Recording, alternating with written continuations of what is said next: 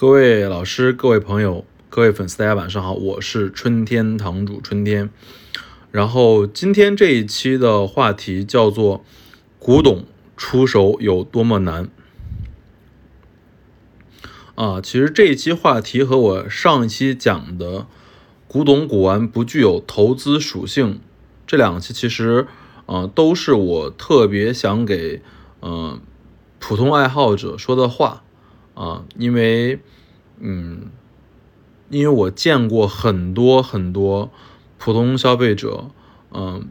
就是想通过古董古玩能挣到很多钱，或者想通过古董古玩，呃，能获得呃额外的收入这些情况。但是其实我想，呃，把一些冷水先说出来啊，这也是对大家的负责，也是对我自己做这个节目的初衷的一个负责，嗯。呃，上一期我已经讲过了，就是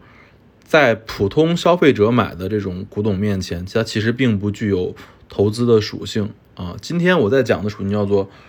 呃，其实你买回来的所谓的古董古玩出手有多么难啊？好吧，呃，讲这个话题，我先讲一个故事吧，就这样子，嗯，呃，首先就是我认识一个朋友。啊，这个朋友是银行的一个，呃，招商银行的一个科长啊。他这个人其实就挺有钱的，嗯，就挺有钱的。然后他自己呃大量收集了很多啊，玩的不错，收集了很多晚清的官窑，收集了很多晚清的官窑，他玩的不错啊。但是有一天啊，因为他家里出了一些事儿，所以他想把这批官窑。一口气的去处理掉，然后他先托了他自己当时买这些官窑的古董商，然后古董商给他讲说可以，我可以回购，多少钱回购呢？五折回购。当时你从我这儿买是三万三，我买回来是一万六千五，好吧，那这个价格就很低喽，对吧？所以他就嗯觉得不好。然后第二。他就是送微拍啊，送微拍，送微拍其实是现在一个很多的一个路子，就是，嗯，包括铁马老师的，包括泰丰楼，包括李三的天，呃，就是他们的天一藏的直播，甚至包括马未都老师官复的那个微拍，都每周在进行的。所以他觉得送微拍也是一个比较好的路子，但其实事实是是什么呢？首先，你送微拍的时候，因为你送的量很大，所以他们会跟你说说 OK，然后我我要先选我认为可以卖得出价东西，这是第一步。第二，我每件东西收你百分之十到十五的佣金。第三步就是我的回款周期是大概一个月，如果对方买了之后退款的话，然后我还要再帮你拍一次，然后可能就要两个月。所以这第二个出手的这个时间和成本，啊，这个成本其实算起来也不算低了，就这样子。然后第三，那他说 OK 呢，嗯，微拍看起来好像又拍不上价，又感觉收费挺高的，那我送拍卖吧，好吧，那我送拍卖，因为他其实玩的还不错，所以他认识很多，比如说华谊这边重政的拍卖的负责人。然后这时候老罗和就会给他说嘛，就是重政的罗峰就给他说说，嗯。那么好，那这批瓷器我过来网拍，然后首先我要无底价的拍，因为你这东西都不算那种特别特别好的嘛，可能也就是八千到两万之间的瓷器，所以我要一千块钱一起拍。然后如果你自己拖回去的话，就是你自己买，自己觉得价格不到位，你再买回来，你要给我双倍的佣金。如果这东西成功拍出去的话，你要给我付百分之十三点五的佣金，加上七点五的保险费，加仓储费，加鉴定费，加吐露费。然后我的回款周期大概也是三个半月。所以大家看到没有？所以看到没有？就是其实，如果你买了很多瓷器或者很多古董，你真的是想出手的时候，你发现其实是挺难的啊！你想，尤其尤其是你想。以你当时买的价格去出手的话，其实并不那么容易，因为现在看到靠谱的路子，比如第一个回购，第二个微拍，第三个正式拍卖，然后当然还包括放到别人店里去卖喽，这些事其实都存在一个比你想象中长或者大的成本，不管是时间的还是金钱上的。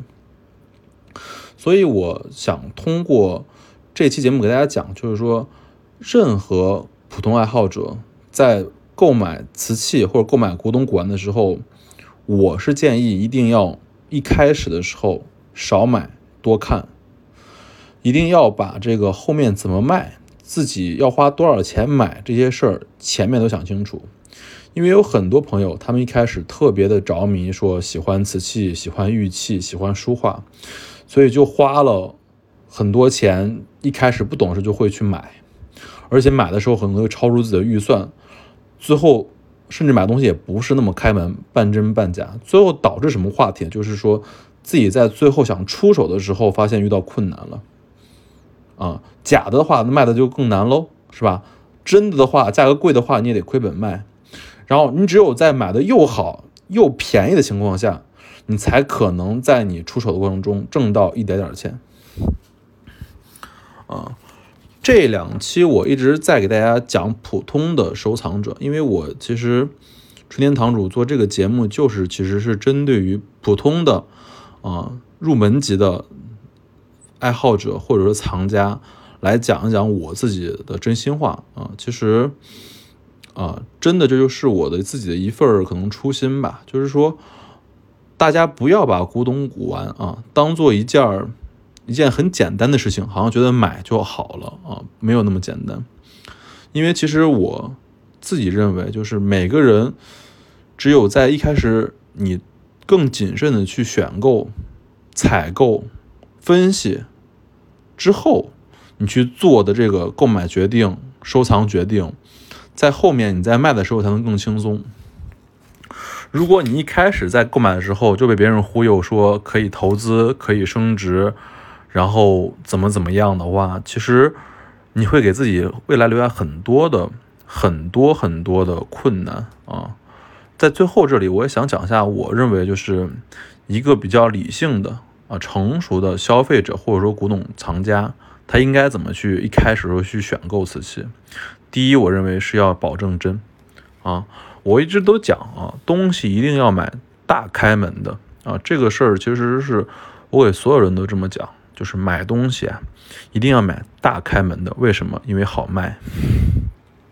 第二件事就是一定要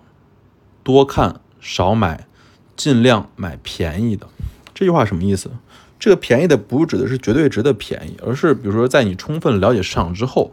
啊，知道，比如说一个康熙外销盘子，可能市场价在三千到四千的时候，这东西如果两千多或者一千多卖的时候，你觉得你买的可能像，嗯，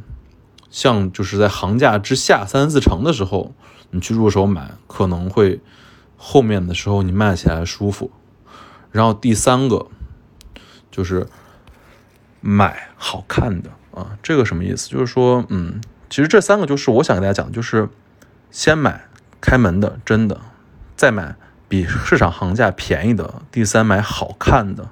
因为只有好看东西，最后才有人去帮你接盘，嗯，买你的东西，你懂我的意思吗？所以今天给大家分析的问题就是说，嗯，古董出手有多么难，其实也是给大家讲讲，就是说，作为一个普通的爱好者，一定要在买这第一步就做好工作。不要盲目的买，也不要被别人的话忽悠，一定要自己成熟的购买的这个理念和观念，好吧？物件开门不解释，春天堂藏词。